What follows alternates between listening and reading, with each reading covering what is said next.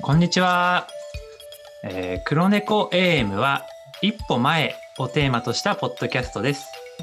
〇〇と〇〇と私というエピソードタイトルでパーソナリティが一歩前に踏み出してみた話をしていくポッドキャストです。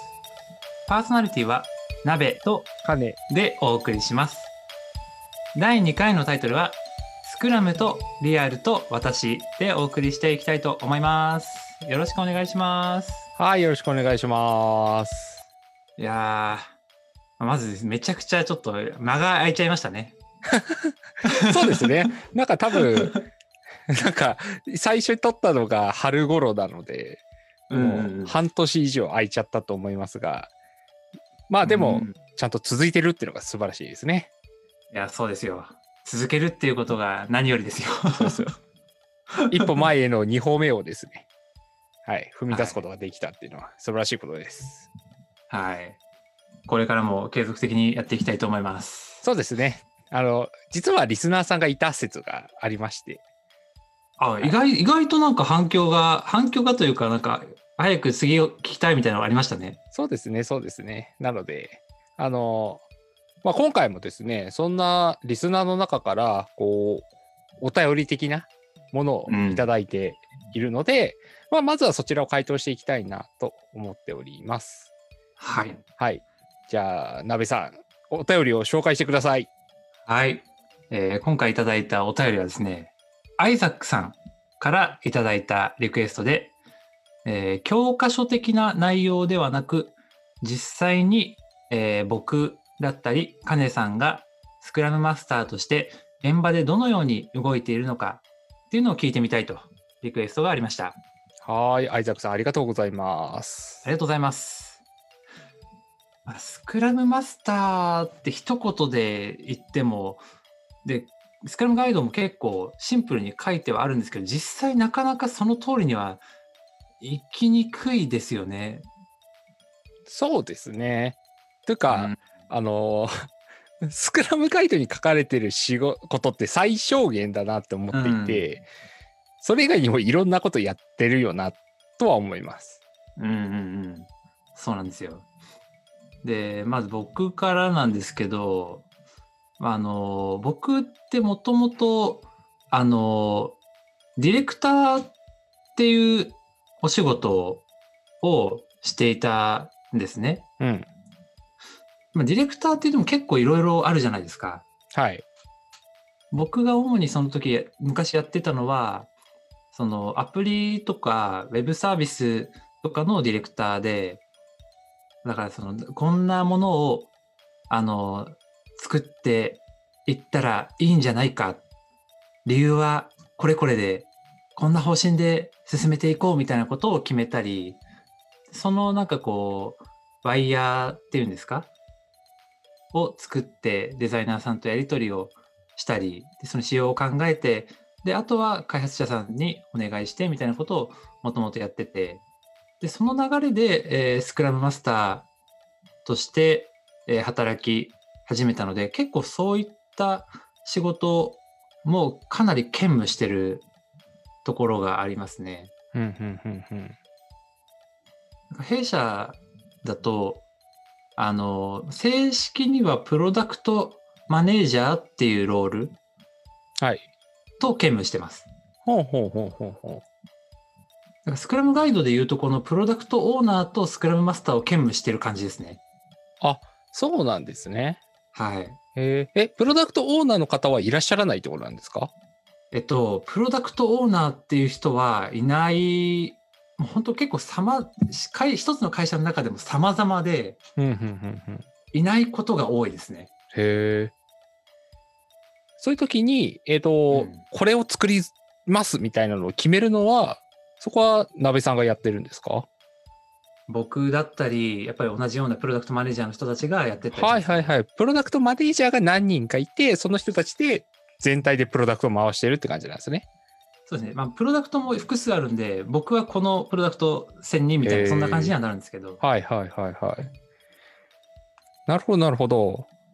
なんかあれですね、そのスクラムガイド的な形で言うと、はい PO とスクラムマスターは兼任しない方がいいっていうところを、早速逆言ってる感じします。そうそうそう。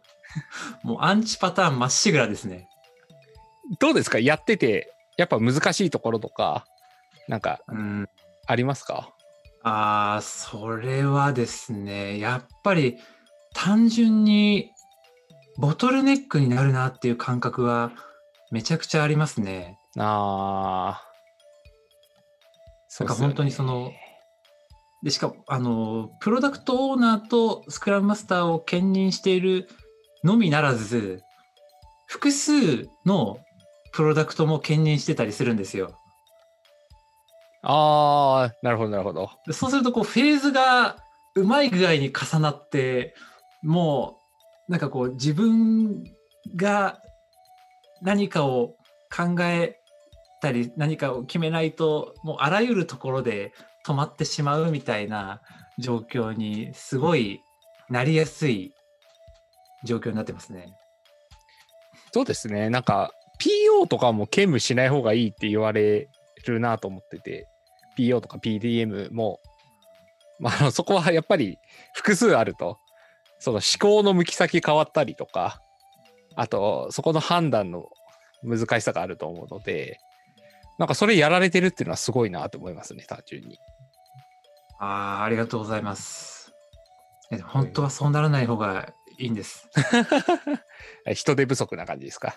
そうですね。人手も足りないし、あの、本当だったら、あの、今僕、自分がボトルネックになってるっていう話をしたんですけど、本当だったらそういった時に、まあ、あの、まあ、チーム全体でことにあたって、まあボトルネック解消していけるようにするのが一番いいじゃないですか。はい。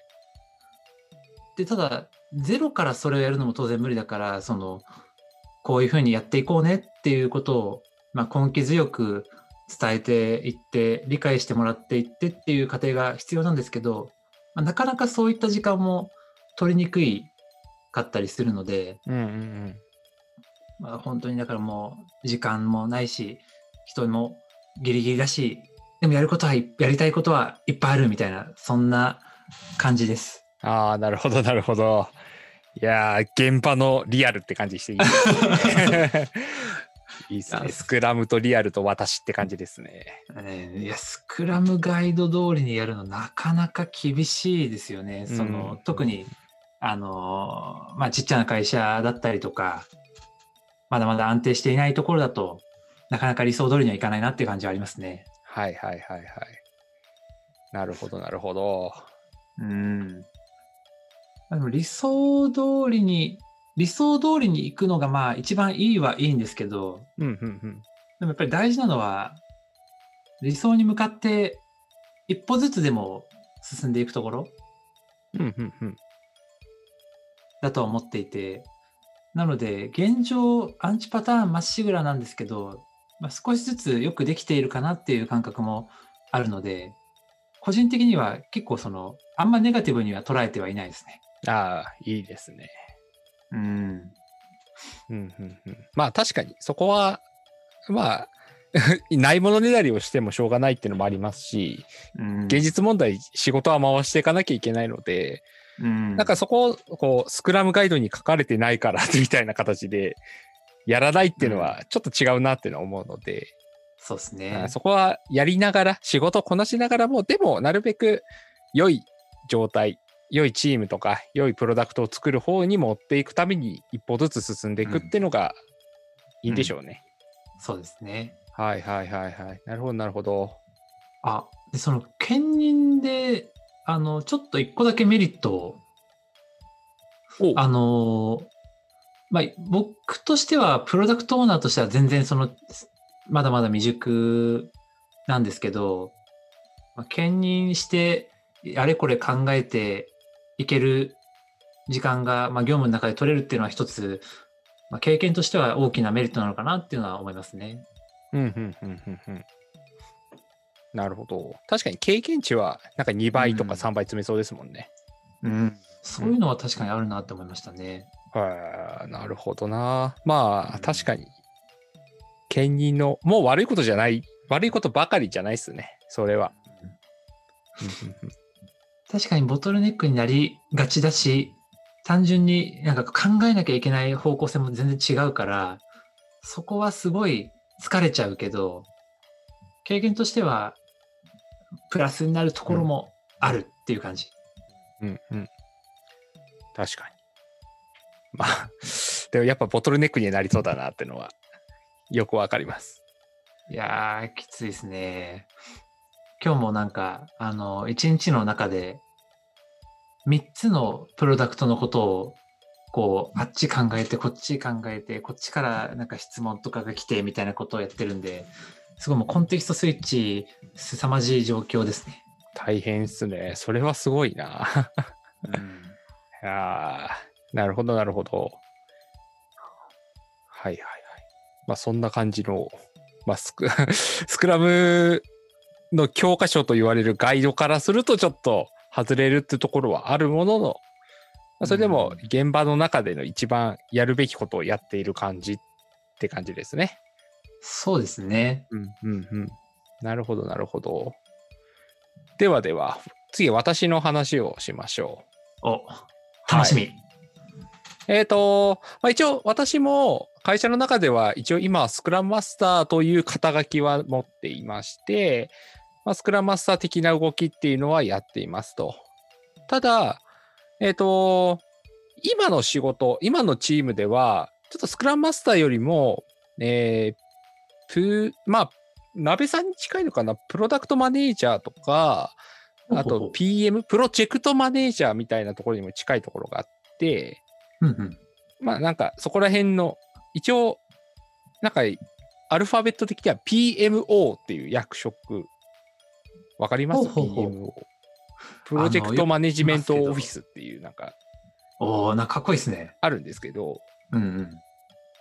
まああの、極論言うと、プロジェクトに関わる雑務を全部やる人みたいなはいはいはい、はい。立ち位置のなんか役割で今動いています。うん。はいや、なんか、なりがちありありそうだなって感じですね。そうですね。で、うん。で、開発形態はスクラムってやってるので、あの、スクラムイベントもあったりするので、そこら辺のイベントファシリとか、運営とか、スクラムチームの運営とかをやってますし、まあ、そんな、その脇で、えっ、と、PMO としてプロジェクトを回すために、えっ、と、こぼれそうなことを拾っていったりとか、なんかこう、まとまってないものをまとめたり、調整をしたりみたいなことをやってるっていうので、素晴らしえっ、と、これもスクラムガイド的に言うと、い。ちょっと、えっ、と、反してる、反してるまでいかないんですけど、うん、うんあ、の、多分スクラムガイドを忠実に再現しようとすると、そういう雑務はチームでやるべきなんですね。あの特に開発チームもそういうのをやることが大事だって多分ガイドの方だとなってしまうんですけど、あの、なかなかそうならない理由としては、そのプロジェクト自体には期限があったりして、で、開発のリソースが限られていると。なので、その開発者のリソースを奪ってまで雑務をやらせるべきじゃないっていう判断がされてるんですね。で、まあもちろん雑務と言ってもちゃんと大切な仕事で調整とか、その、例えば PO との調整のあたりとか、あとその、ドキュメント残したりとかっていうのってすごい大切で自己成長にはつながるんですけど、今注力すべきは開発、そのコードを書き、デプロイすることだっていう風なチームの方針により、うんえっとスクラムマスターをやっている私ですが、そういう PMO として雑務を巻き取っているっていう感じになってます。うんうん。はい。いや、なんか、あの、すごい、結構、状況が似てるのかなとも、なんか思いますね。そうですね、そうですね。確かに。あの、似たようなとこやってるんじゃないかなって思ってます。うん。いや、なるほどな。結構、会社として、なんて言うんでしょう。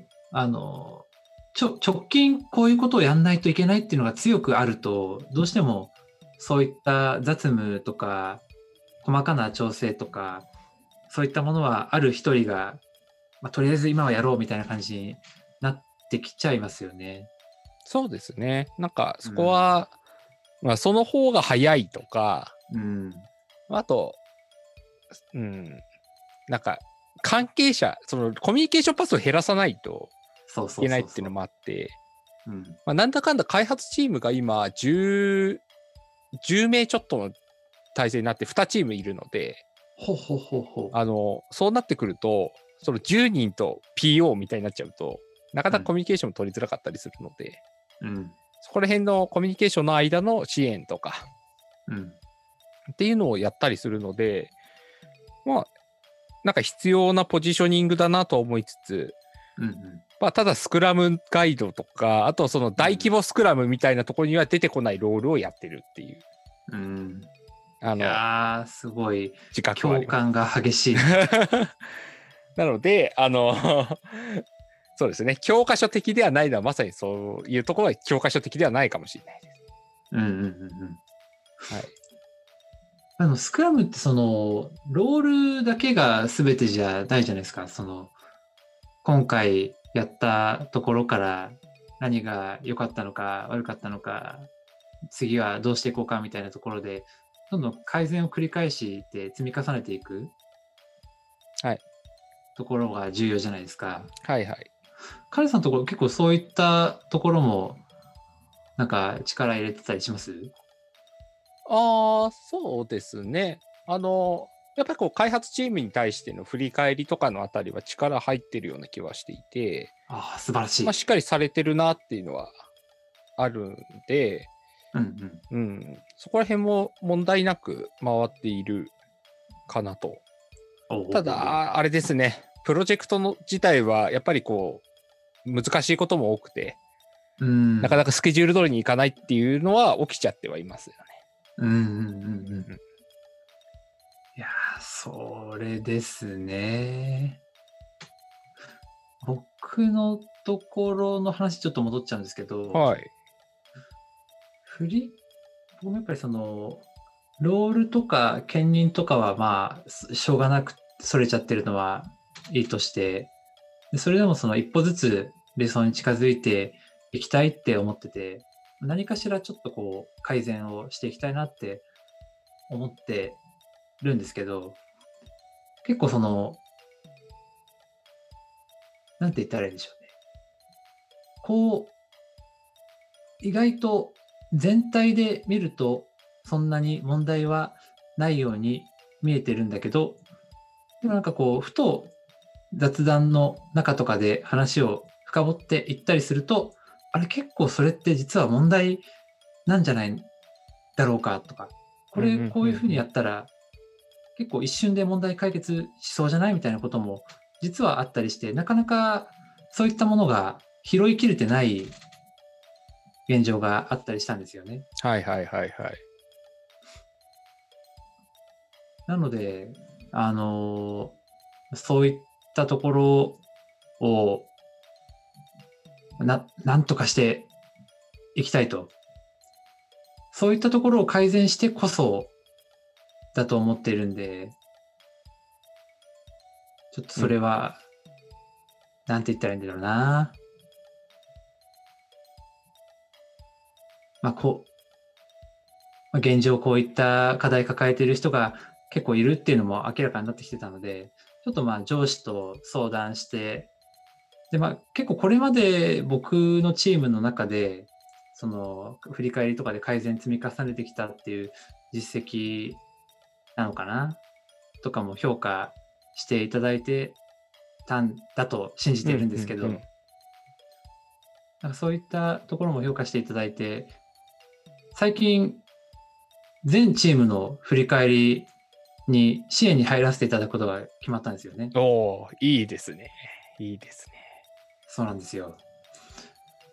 結構なんか話を聞いてみると、結構ちっちゃなチームの中だと結構、あの、それぞれ大変だねで終わってて、特に次に進んでなかったものとかも、結構全体で見てみると、意外といろん多くの人が同じような問題を思ってたりとか、うんうんうんうん。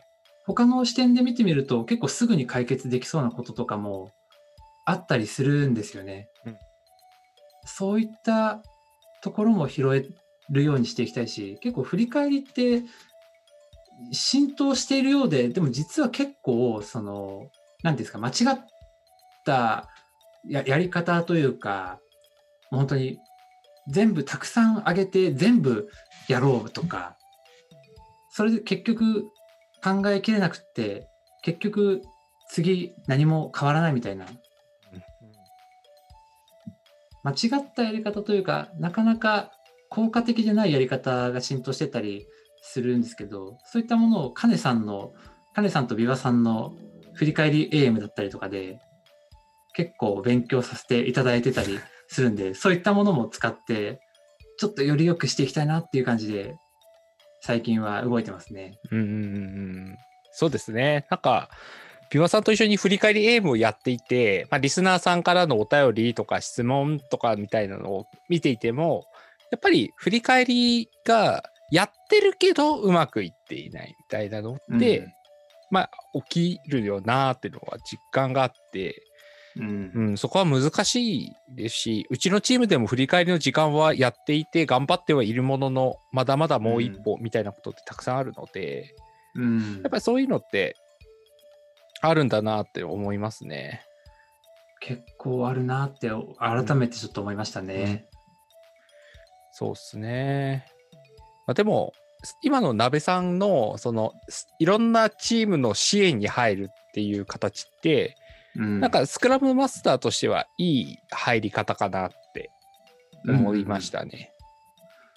確かに、そんな気が、あの、行動を起こした後で、あれ？なんかスクラムマスターやってるぞって思いました。うんうんうん。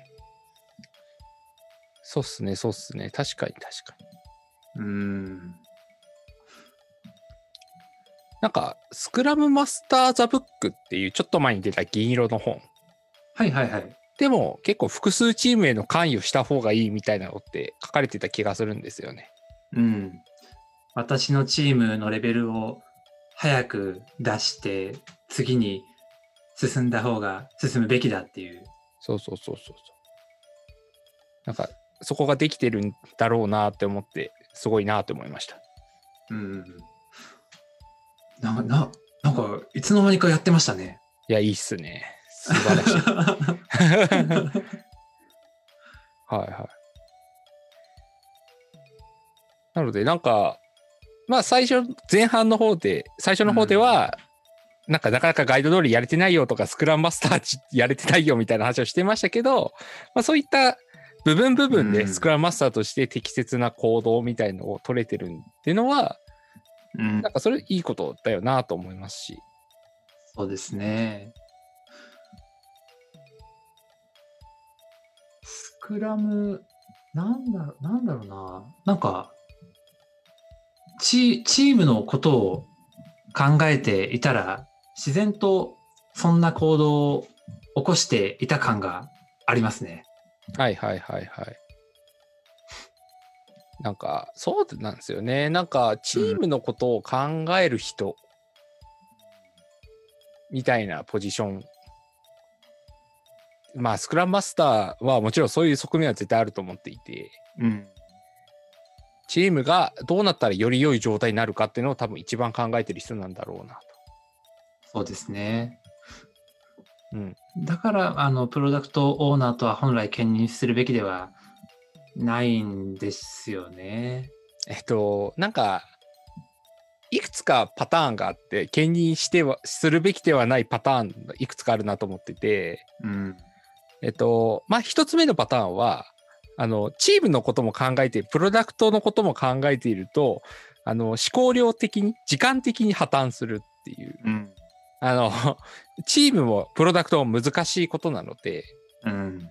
あの、普通に手が足りなくなるっていう問題点があるのと、うん。あとは、まあ、二つ目の、なんか、課題というか、うまくいかないポイントとしては、プロダクト目線とチーム開発目線って、若干相反するときって出てくると思うんですよ。うん。そうなんですよ。はい。あの、まあ、もちろん、あの、揃えるべきだと思いますし、うん。そ揃った方がいいチームなのは当たり前のことなんですけど、うん。時にはやはり開発を優先したくなる、プロダクトを優先したくなるみたいな、その、天秤かかった時に、特にプロダクトオーナーって、その、プロダクトの成長とか、価値っていうところに重きを置こうとしちゃう。要は、利益とか ROI を最大化しようとしちゃうので、たまにこう、ちょっと開発のよりも優先することってあるじゃないですか。はい。ただそれってどうなのみたいなあたりを開発チームとプロダクトオーナーの間でうまくバランスを取る役割としてスクラムマスターっていうのがいてくれたらいいっていう時あるので、うん。なんかそこがですね、一緒になっちゃうと、その、いやいや今の鍋さんの立場で言うと、鍋さん VS 開発チームとかになっちゃった時にうん。対立しちゃうなって。そうですね。今だから綱渡りなのかもしれないですね。そうっすね、そうっすね。うんうんうん。いやー、あるなー結構、次、この、どうしても、いついつまでに、これを成し遂げねばならないんだ、みたいなのがあると、どうしても、一旦ちょっと、スピード優先で、これをやりましょう、みたいな感じに話すことはあるので、うん。毎回ちょっとく心苦しいなっていう感じはありますけど、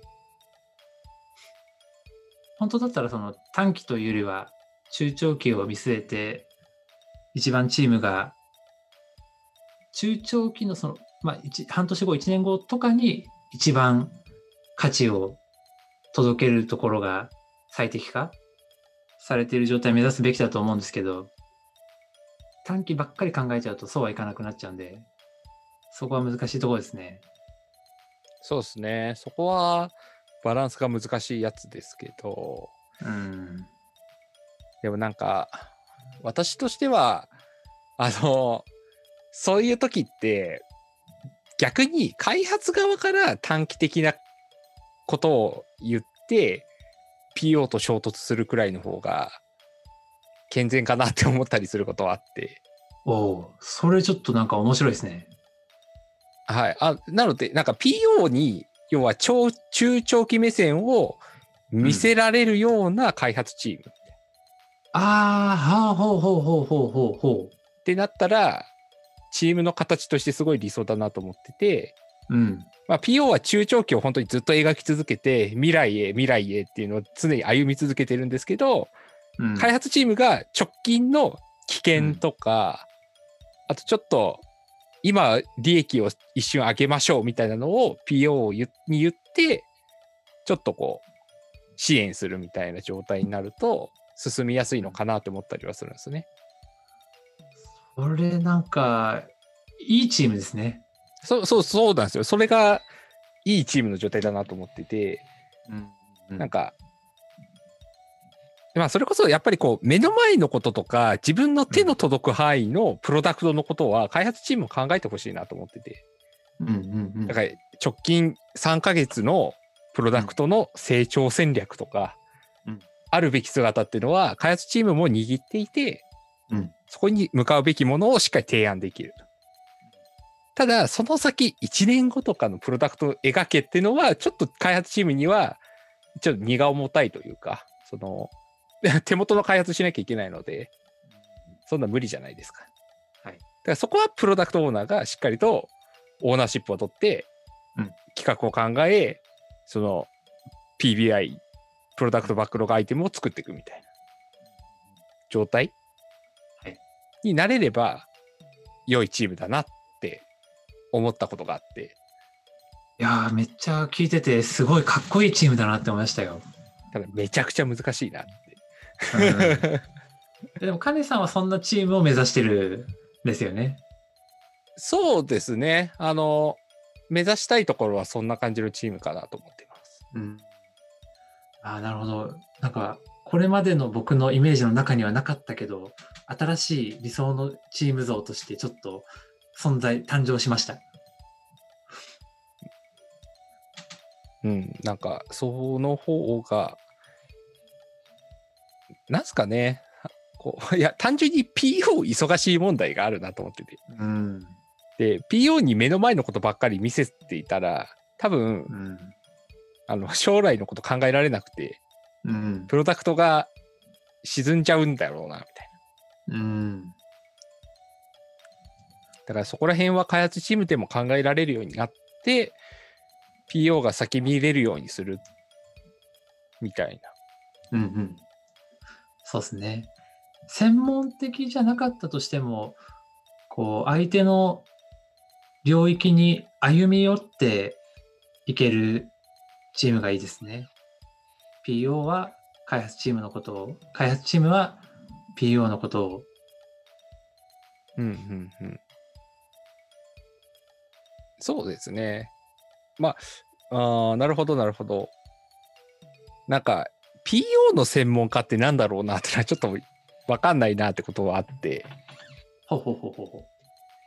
あのーなんだろう。まあもちろん PO をするために必要な能力とかスキルっていうのはあると思うんですけど、うん。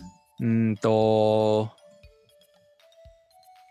なんか開発はやっぱこう、プログラム書けなきゃいけないとかっていう、ある意味制限みたいなのあるような気がしますが、うん。PO の仕事ってある意味、言い方変ですけど、誰でもできる。あの、やることはできるっていう言い方ですかね。うんうんうん。ただ、あまあ、それが効果的であったり、的確な手を打てるかどうか置いといたとしても、うん PO の役目っていうのをやろうと思えば、多分誰でもできることはあると思うんですよね。平たく言っちゃうともう本当にやることを決めてみんなに説明するですからね。そうです、そうです、そうです。うん。で、そのうまさ、下手さっていうのはあるものにせよ、ある程度できることなので、なんかこう、開発チーム側から PO 側ににじみ出る方が、うん。まだ現実的なんじゃないかなって思うんですよ。確かに。しかも、開発チームって人数多いんですよ。うんうんうん PO って一人なんですよ。どう考えても、PO が開発側によるのってしんどくて。うんうんうんうん。なので、開発チームから PO のことを考えられるようにとか、PO の支援をするような動きを開発チームがしてくれると、チームとして安定するなって私は思っていて。いや、確かに、その通りだなって思いました。いや、実際問題そうですよね。PO の方が、いや、今ちょっと今、あの、実際の職場の僕以外のところもイメージしてるんですけど、はい。やっぱり結構 PO、プロダクトマネージャーのところに、あこれを決めなきゃいけないとか、そういったタスクが結構降り積もっているっぽいなっていうのがあるんで、まさにおっしゃる通りなのかもしれません。うんうんうん。なのでなんかうんその、そうですね。まあ、その開発するプロダクトのビジョンとかを PO がしっかり示して、PO の考えが伝わって、じゃあ PO だったらこう考えるよねっていうのがチームの方に分かるようになってたら、自然とチームが提案したことが PO、ああ、それでいいよってなるみたいうんうんうんうな。ん。そうすれば意思決定までの時間も短くなりますし、うん。なんかこう、スピード感も出るような。うん。っていう状態は理想だなってずっと思ったりはするんですが現実問題難しいなってそうなんですよね。あの手この手でなんとかこうごまかしながらやっていくしかまずはないですよね。うんそうですねそうですねあーまあそれ PO の仕事でしょって言われたらそうですねって そうそうですねっていうのはそうなんですけど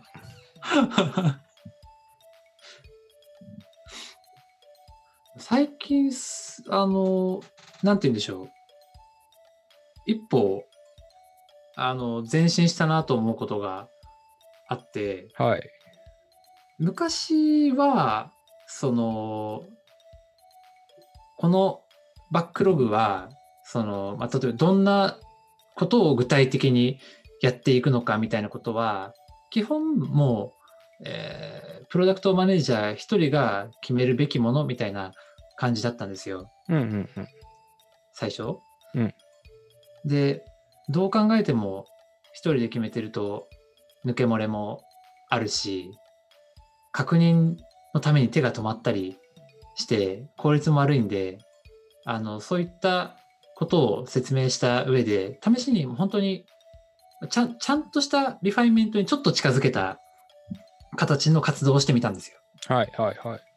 もう週に1回、もうみんな関係者、開発チームと僕と、あと結構影響範囲の広いプロダクトだったりするんで、営業さんとか、オペチームの人とか、もうみんな集めちゃって、で、さあ、これはどんな、具体的にどんなことをやっていく必要が、成し遂げる必要があるんだっけどんな状態にしないといけないんだっけみたいなことを話し合っていくっていうことを、今年の春ぐらいからやり始めたんですね。うんうんうん。そしたら結構やってみての振り返りで、なんかそのリファインメントっぽいことうんをやったおかげで、早めに、その開発チームではない人からすると、早めに分かったから早めに指摘ができて、で開発チーム的にはそその早めの指摘を受けて、適切っぽい方向性に開発をすることができて、よかったみたいなフィードバックもあったりして、ここら辺はちょっとその、まあ、まあ、まだまだ多分ちゃんとしたリファインメントっていう感じになってないと思うんですけど、うん。ちょっと小手先でうまいことできたな感がありました。はいはいはいはいはい。そう、いいんじゃないですか？なんか、うん。その取り組みが、なぜそれがよく、なんかうまくいってないのはなんでだろうから始まってるのがいいなと思ってて、うん。あの、リファイメントしましょうって一応ガイドにも書かれていることで、うん。大切なことなんですけど、うん。やればいいってもんじゃないっていうのが多分あって。で、鍋さんの今の話って、その PM が決めちゃっていて、で、そこで。認識そことかコミュニケーションコストかかってたよねっていうところから始まってるので、そうそうそうそうそう。あの、そういう考え方で進めるとうまくいきやすいっていう感覚はすごくよくわかります。うん。そうなんですよ。はいはいはいはい。いや、なんか、うん、なんかそういう進め方というか、なんかうん手法ありきで進めないのはいいなっていうのは私も最近思ってて、うん。あの、私も一歩前に進んだこととしては、あの、まあ、うちのチームって、今2つチームがあるんですけど、はい。まあ、その、それぞれのチームが、えっ、と、どちらも、こう、機能横断的に作っているので、うん。あの、バックエンドメンバーとフロントメンバーが混在しているチームが2つあるんですね。うん。うん。で、2つチームがあって、その2つまとめて1つのチームになってるんですけど、まあ、あの、スクラムの言い方で言うと、レスっていうやり方が近いんですね。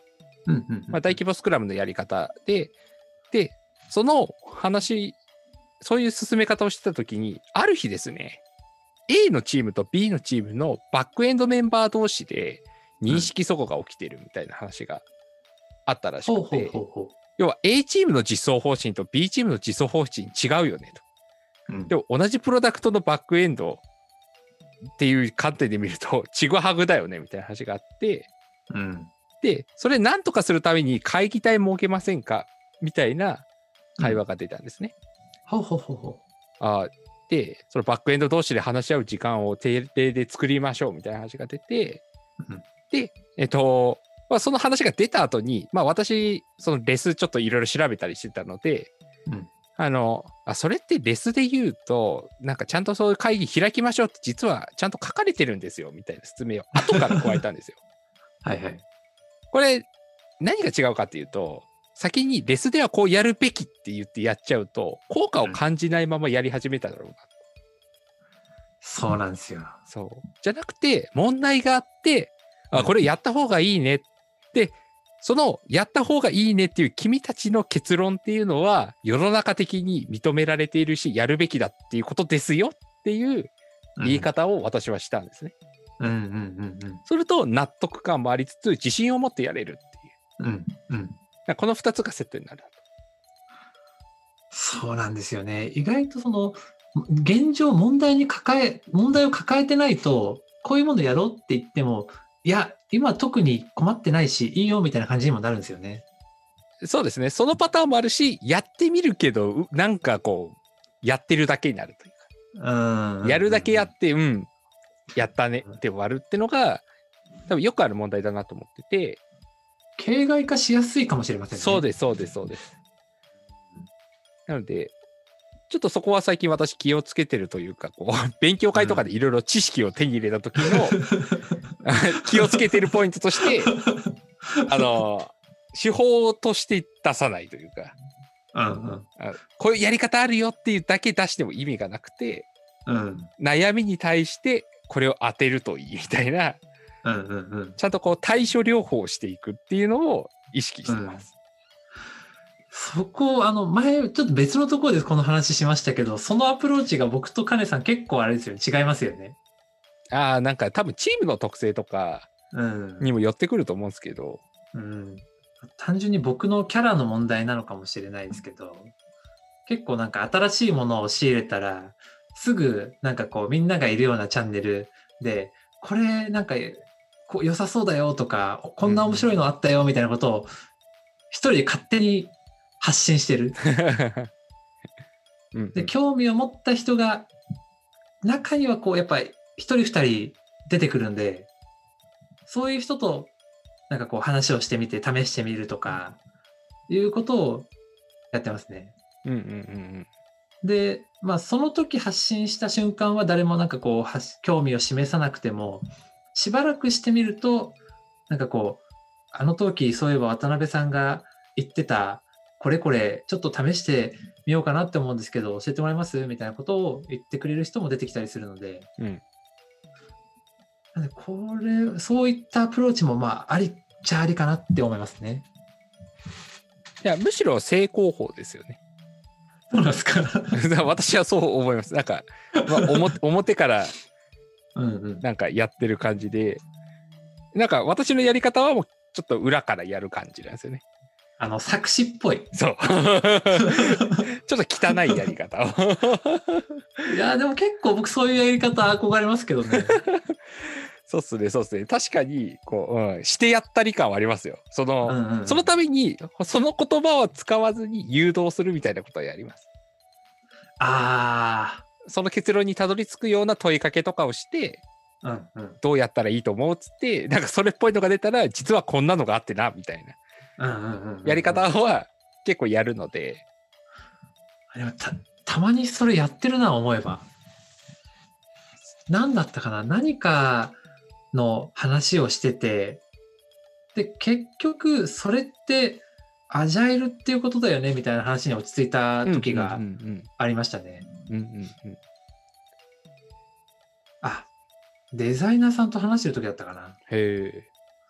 なんかデザイナーさんが、その、結構これまでの悩みとして、あの、一回作ったものをドドーンって出すと、結構そのレビューの時に結構変更が大きかったり、認識齟齬があったりして、修正が大変みたいな話をしてて、で、ある時そのデザイナーさんがなんかそのウェブの記事を引っ張ってきて、こういうの面白そうみたいなことを言ってたんですよ。うんうんうんで、僕とそのデザイナーさんが話してて、なんかどういうところが良さそうなのみたいな話をしてると、こういうふうにやってみると、あの、細かく出して認識合わせていけば、あんまり修正も起きないし、こういうふうにメリットがありそうみたいな話をしてて、それって、つまりアジャイルに進めていくっていうことだよねみたいな感じに落ち着いて、うんおなるほどみたいな話をしてました。はいはいはいはい。いいっすよね。その理解の仕方、すごくなんか素敵だなと思ってて、うんうんうん。うん、やっぱそのアジャイル宣言を上からかけられて、うんうんうんうんうん。それに従いみたいな感じになってしまうと、ちょっと違うなって思ってて、そうですね。ああ、それってアジャイルだねって思えること、うんうんその気づきがすごい大事ですね。うんうん、多分そうやって気づいた場合とそうじゃない場合で自分の中でその納得感が全然違うと思うんですよね。うんうん。そうアジャイルはいいよって言われてるからいいと思うのか、うん自分が悩んでるものが解決できたもしくは解決できそうっていうものがアジャイルなのかで全然違う。そうですね。うんなので、まあ、この話は多分、まあ、冒頭からタイトルにあるスクラムっていうところでも同じことが言えて、うんうんうん。あの、あ、それってスクラムだよね？とか、うんこれスクラムガイドのそれだよね？みたいなことを言えるようになる。うん。そそれがきっといい状態で、うん。まあもちろんね、スクラムガイド通りにきっちりやれるチームがあるんであれば理想だとは思いますし、うん。そのことを否定するわけではないので、つかそれはそれでやってくださいって感じなんですけど、うんうん 現実問題そううまくいかないので、今言ったような、あ、それってスクラムで言うとこのこれだよねとか、うん。別に、例えばスクラム導入してない組織でも、まあちょっと振り返った方がいいんじゃないですかみたいな話が出たら、ああ、それスクラムで言うレトロスペクティブだよねとか、うん。じゃあ振り返った方がいいんじゃないっていう、じゃあ定期的にやってみましょうって言ったら、その瞬間にスプリントが生まれるとか、ああ、なるほど、なるほど。みたいに、あの、今、それこそスクラムとかアジャイルが導入されてないところでも、うんその人たちがこうやったらいいんじゃないかっていう気づきとフレームワークをちょっとこう当てはめていくみたいな、うん。まあ、まさにあれですよね、一歩ずつ前にスクラムに近づいていく方法っていうのもあるよなってうんうん。思っていて、そうなんですよ。なむしろ僕はなんかその一歩ずつ前に進んでいスクラムの理想に近づいていく方法がなんかもっと分かりやすくあったらすごい嬉しいんですけど、なかなかそれないですよね。ないっすね、ないっすね。いやー、なないと思いますね。そこ難しいですよね。うん。なんかスクラムガイドもそうですけど、その他のいろんなあー本とかも、やっぱりこう、どうしても、まあ、スクラムブートキャンプとかは結構一歩ずつっていう感じありますけど、基本的にやっぱり理想、こうあるべきだよねっていうところがあって、そのためには何をするべきだよねみたいなことが結構説明されてたりするじゃないですか。はい。そういうのも大事なんだけど、どちらかというと、まず超入門したての人がまずやったら、ここまで来たら、おい、OK、一歩進んだよ。次、ここまで来たら、おー OK、順調だね、みたいな。はいはい、はい。そういうのなんかあったら、ちょっと気が楽になりますよね。そうですね。きあの、気が楽になると思います。まさに気が楽になるがそう。そう今そこら辺を各々のチーム、あ、でも各々のチームごとに考えないといけないからないのかな、やっぱり。ああ、そチームごとにもよりそうですよね。まあでも、その、登ってる山が、ちゃんとスクラムに沿った山かどうかっていうのを見極める必要は多分あるじゃないですか。はいはい。別にあの、でスクラムが万能なわけではないですけどもうん、まあ、スクラム開発ってやり方はそれなりにポピュラーですし、うんまあ、地形もいっぱいある山なので、うんそこに一歩ずつ登っていってほしいんですけど、うんやり方間違うと別の山登っちゃうじゃないですか。まあ、鍋さんが言ったみたいに、こう、ちゃんと外、その山登りのルートが示されてる何かがあるといいなっていうのは、あ、それそうだなと思いますし、やっぱそのガイド役として、スクラムマスターっていうのがいてほしいなうんうん思ってて、うんなので、なんだろうな。そうですよね。ススクラムマスターはそのルートをちゃんとこう教える人というか、そうそうそう。次ここだよっていう人であって、うんなんかメンバーのケツ叩いて山登らせる人でもないと思いますし、うんなんか無理やり山の上に連れてくような仕事をするわけでも違うなと思ってて、うんうんうん。個人的には。おっしゃる通り。なのでこう、そういう位置づけを多分やっていく中で、あれですね、多分私とか鍋さんはきっと、そのスクラムの道を登る途中のゴミ拾いとかめっちゃやるみたいなタイプなんですよ。そうそうそう。めっちゃやってる。それ、それ別にガイドの仕事じゃないし、とか思いながらも、ちょっとうんゴミ拾いしないと人が進めねえんだわ、みたいな。そうそうそうそちょっとこの岩あると邪魔だから避けなきゃ、みたいなことをう。うん。多分現場でやってて。うんそうなると、ちょっと綺麗なスクラムマスターというか、ススクラムガイドっぽくならないというか、うん。になっちゃってる。ですよね。そうなんですよね。その山の例えを聞いててちょっと思ったのが、はいあの会社やチームの状況に応じた次はこの道ですよみたいなのがあったら嬉しい。なんか例えば、その山の例えで言うと、山に登りたいけど、でも時間がないから、ちょっとロープウェイを使った道はこっちですよみたいな。はいはいはい。いや、時間は十分に取れる環境だと。時間はかかってもいいから、一歩一歩山の楽しさを味わいたい方はこちらですよっていう。はいはいはい。登った時の達成感半端ないですよっていう、そういういろんな状況に応じた、あの、コースが あると嬉しい。確かに。そうっすね、そうっすね。そこら辺のコースが整備されるっていうのは、すごいいいことだと思うんですけど、うんうん。ただ、あれじゃないですか、あのースクラム開発が適してる、適してるというか、スクラム開発が挑んでるものって、うん結構そのカオスな分野に近いじうんゃないですか。あの、クデビンフレームワークでも複雑系の方をやるのが、スクラムの挑みどころじゃないですか。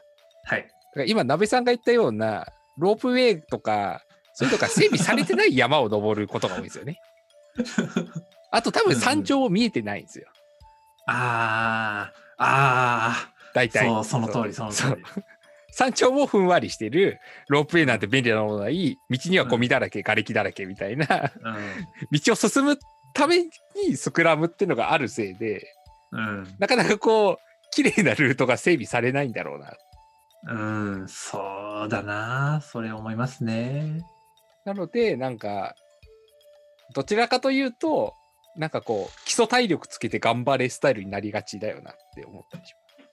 ああ、うんうんうんまあ、どんな状況にでも対応できるように、鍛えようぜ、みたいうん。うんうん。いやー、わかる。なんか山の例えわかるな。な。そう。あの、綺麗な山だと、逆にウォーターフォールみたいな方が登りやすいと思うんですよね。うんうんうんうん。だってルート決めて、だから富士山の山頂まで登る登り方って、うんウォーターフォールなんですよ。ああ、そうなんですか？だってあれってルート決まってるじゃないですか。ほうほうほうほうほう。なるほど、なるほど。で、ちゃんとこう何合目何合目ってルートもあるし、うん。途中には山小屋もあるし、うん。で、こういうルートでこういう時間帯にこう行くと、山のと頂上には行きやすいですよっていう整備されてるものじゃないですか。うんうんうんだから富士山って日本最高峰の山ですけど、一応登れる山だと思うんですよね。ああ、なるほど、なるほど。じゃあ今富士山の横に未知の山が同じ高さであったとして、うん。うまく登れるのかっていうと、多分登れない人が多いんだと思うんですよ。いやー、死者が出ますね。そうなんですよ。多分死者が出るんですよ。だから山が高いからしんどいじゃなくて、整備されてないからしんどいっていうのが多分あって、うん。逆に言うと整備されてる山であれば、むしろルートに従った方が早いとか、うん安。全っていうのがあるので、なんか別にウォーターフォールでやることが悪いことでもないと思ってて、うん。もう指示された通りに登ったら、ちゃんと富士山の上に行けて、いい景色が見れる。うん。いいじゃないですか。いやー、その通りだなと思いました。なんかそこを、いや、我々はアジャイルだっつってルート外れて富士山登る人は多分ド M だと思 まあ、それで登りたかったら登ってもいいけどって感じですね。う。まあ最短距離行くんだったらそうなるのかもしれないですけど、うんうんうん。うん、本当それで登りたいんだったらそれでってなっちゃうじゃないですか。うん。その、もうあらかじめ整備された道で行くと、これぐらいの時間がかかるっていうのが分かってて、いや、それだとみたいな場合は、ワンチャンチャレンジしてもいいかもしれないですけど、逆にちょっとリスクもありますありますけどね。そうそうそうそうなのでなんかそういった整備されてるとか決まった形の中で進むっていうこと自体も全然悪くなくて、そこはやっぱ登る山の違いというか、うんにもあるのであのスクラムを導入するとかっていう企業はきっと未知の山と戦っている人たちが多いので、うん。まあ、未知の山の登り方を覚えよう。うんまあそうっすね。だからなんかあれですよね。その いろんなトレーニングの方法とかがあるのがやっぱ良くて。うん。うん。基礎、基礎トレーニング方法いっぱい。うん。うん。なので、なんか、なんかやっぱ綺麗に整備はされないものの、例えばペアプロとか、あと、最近だとモブプロとかもそうですし、うん。まあ、振り返りの手法がいっぱい出てきてるであるとか、うん。あと設計の手法がいろいろありますよ、みたいな形で、うんそのちっちゃな部分でのスキルアップとかパワーアップはやれると思うので、うん。なんかそういうのをやっていくとうん、力がついて、はい。結果として登りやすくなるみたいなそうですね。感じなのかなって私は思ってるので、うーん。なんか開発チームとかに声をかけるとしたら、なんか基礎力つけてこうぜって言うと思います。こいいな。なるほどな。いやでもすごい近いなって思いますね、やっぱり。僕はやっぱりその、わかんない山に登るにはおっしゃる通り、やっぱその、こういうやり方が一番疲れない登り方なんだっけとか、うんすごいそれ大事だと思うんですよ。うんうん今からすごいこう歩いて何時間もかかる山を登るのに、サンダルでいいの？とか、うん。うんうんうん。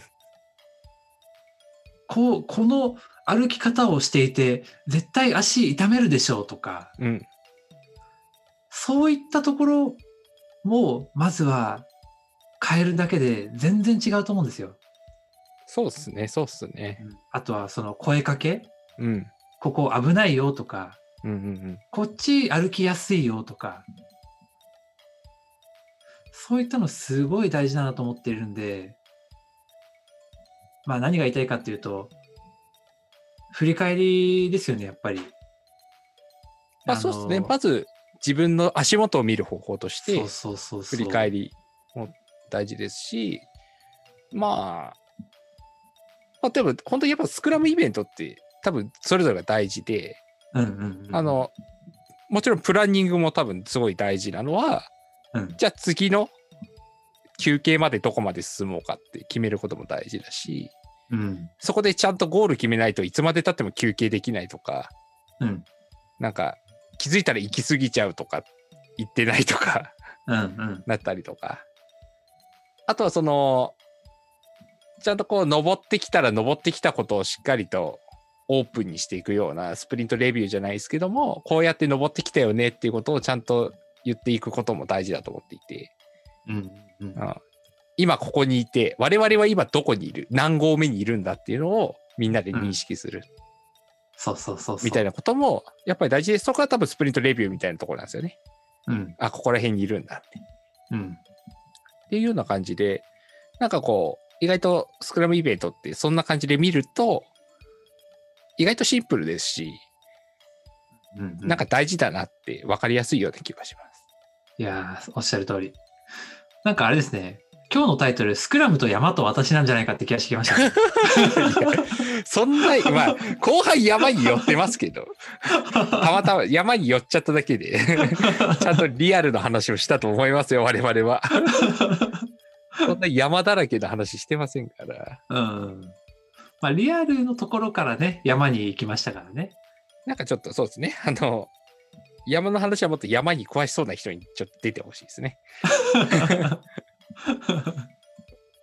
まあ山で例えましたが別に山じゃなくてもうん何でもいいんですけど。うんうんうん。はい。というような感じで、まあ今回はスクラムとリアルと私っていうことで、ちょっとスクラムマスター的なところとか、スクラムとはみたいなところを話してきました。はい。はい。この辺り一旦エンディングを挟みましょうか。そうしましょうか。はい。えーっと、で黒猫エイムでは、リスナーの方からご意見、ご感想をお待ちしております。ツイッターで、シャープ黒猫エイムをつけて、ツイッターでつぶやいてください。よろしくお願いします。はい、よろしくお願いします。はーい。ということで、えー第2回、はいちょっと感想を述べていきましょうか。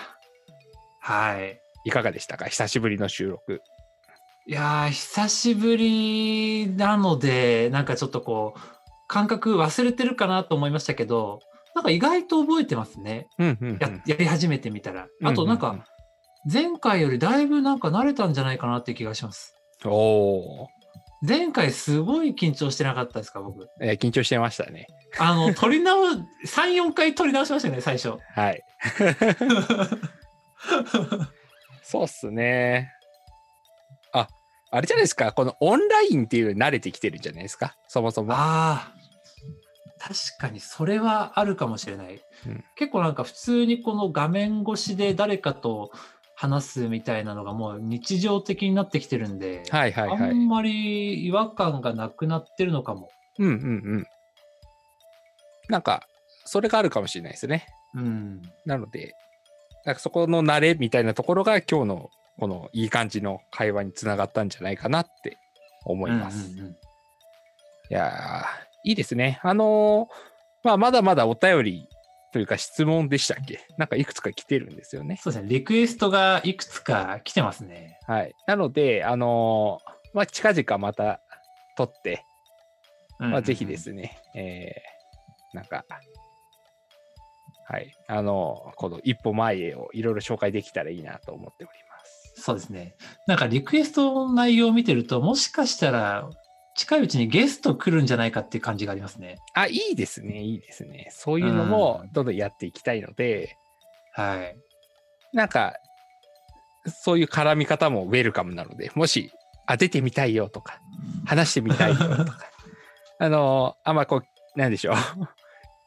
そんなに、それ着飾らなくていいというか、その、一歩前へ進むくらいの、うんうんうんうん あの、気持ちで来ていただければと思いますので、はい。まあ、ぜひとも、あの、興味のある方は、えーまあ、わ私か鍋さんまで連絡をください。